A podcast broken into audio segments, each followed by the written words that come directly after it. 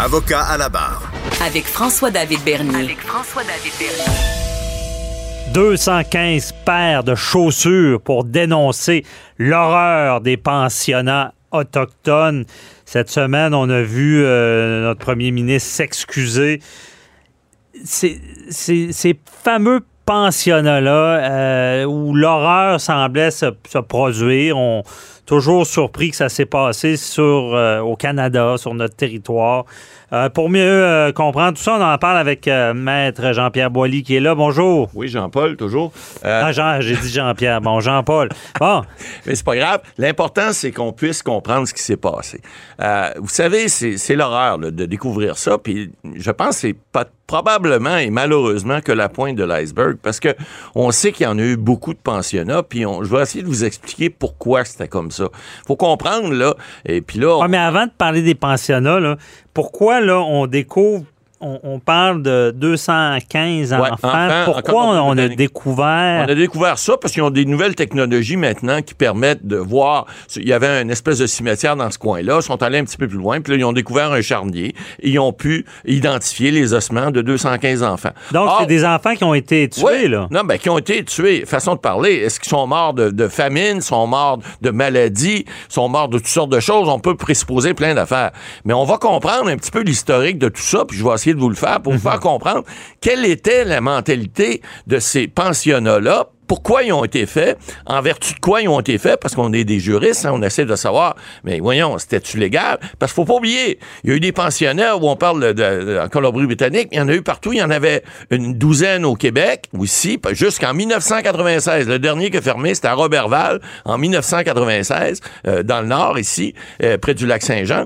Et euh, il y en a eu en Ontario aussi. Cette semaine, on a dit qu'on on effectuerait des recherches dans les secteurs. Il y a une université qui porte le nom de, euh, de, de- de- de- de- euh, un nom autochtone en- euh, connu au nord de, Sarnia, je pense, en Ontario.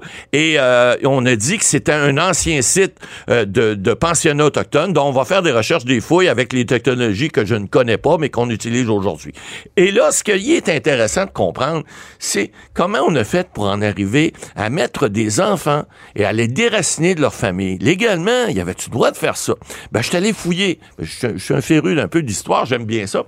Et je suis allé voir la première loi sur les Indiens qu'on appelait, qui a été adoptée en... Ben, qu'on appelle 1800. encore. Oui, tout à Elle n'a fait. pas changé de nom. C'est ça. Euh, C'était la loi en 1869 sur l'émancipation graduelle. euh, et, et- et- et en 1976, en 1876, c'est devenu la loi sur les Indiens.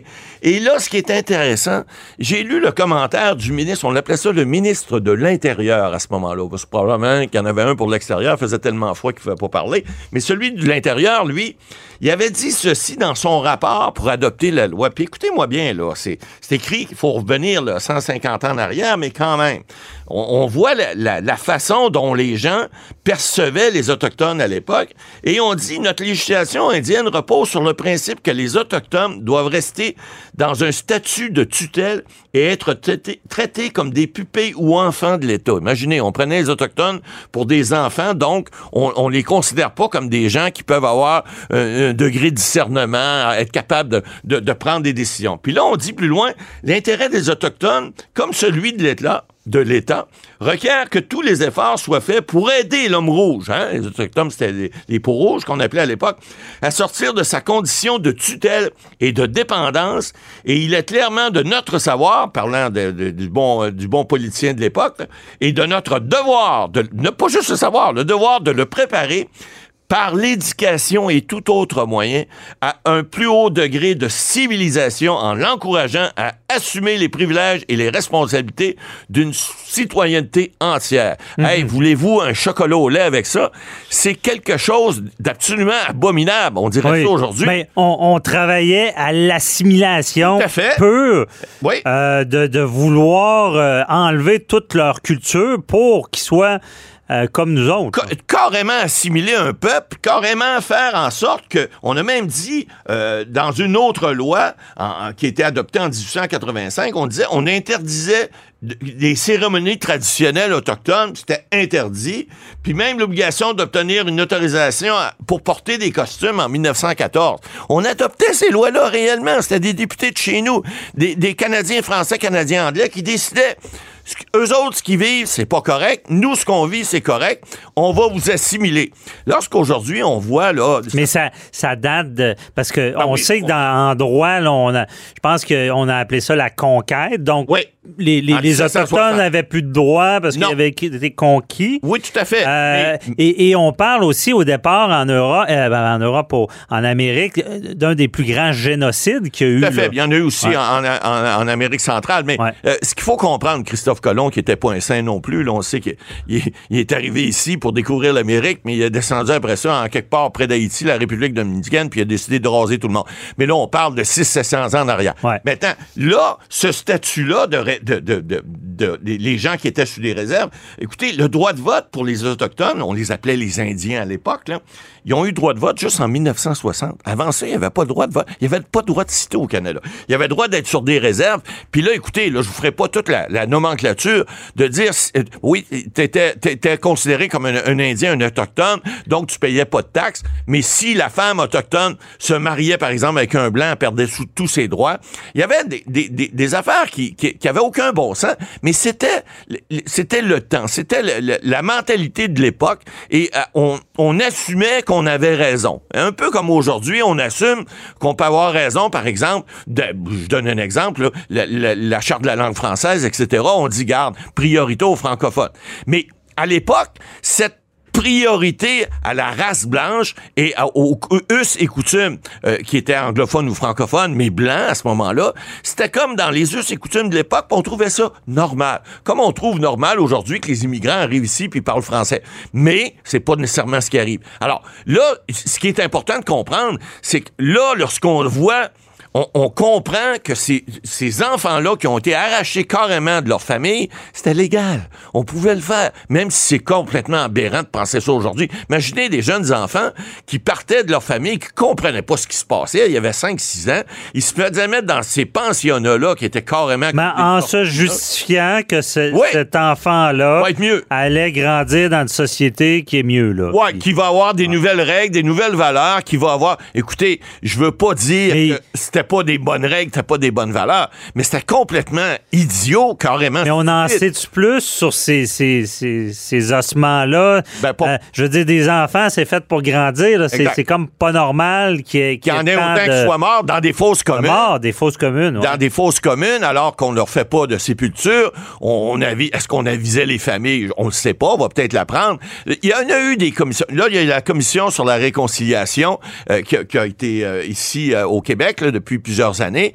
Et, euh, on, on dit qu'on veut réparer, on parle de réparation et, et conci- et réconciliation, mais vous savez, le droit peut pas toujours réparer les choses. Le droit évolue avec les mentalités. Le droit évolue, vous le savez, avec les époques, les politiques, etc. et les mentalités. Ouais. Mais est-ce qu'on peut, par exemple, par une loi, venir réparer ce qui s'est fait antérieurement? La réponse est non. Parce que, oui, on peut essayer de dédommager, mais comment dédommager une famille qui a perdu un enfant, qui ça va faire, bon, plus de 100 ans, d'autres 50 ans? C'est pas évident, là. On sait, on a Parce parlé que de- jusqu'à maintenant, là, on sait que le, le- le gouvernement, le premier ministre, reconnaît Oui. l'horreur des fait. pensionnats. D'ailleurs, Il y a eu des excuses, c'est pas les premières. Là. Non, non, non, non, il y en a eu. en- c'est reconnu. Mais ces indemnisations-là, y a-tu des montants qui ont été donnés à des communautés? euh, Non, pas pour ce qu'on vient de découvrir cette semaine. Ce qu'on a eu cette semaine, sou- souvenez-vous, le, le drapeau du Québec a été mis en berne, les drapeaux canadiens ont été mis en berne sur tous les édifices gouvernementaux euh, du fédéral pendant deux jours ou trois jours.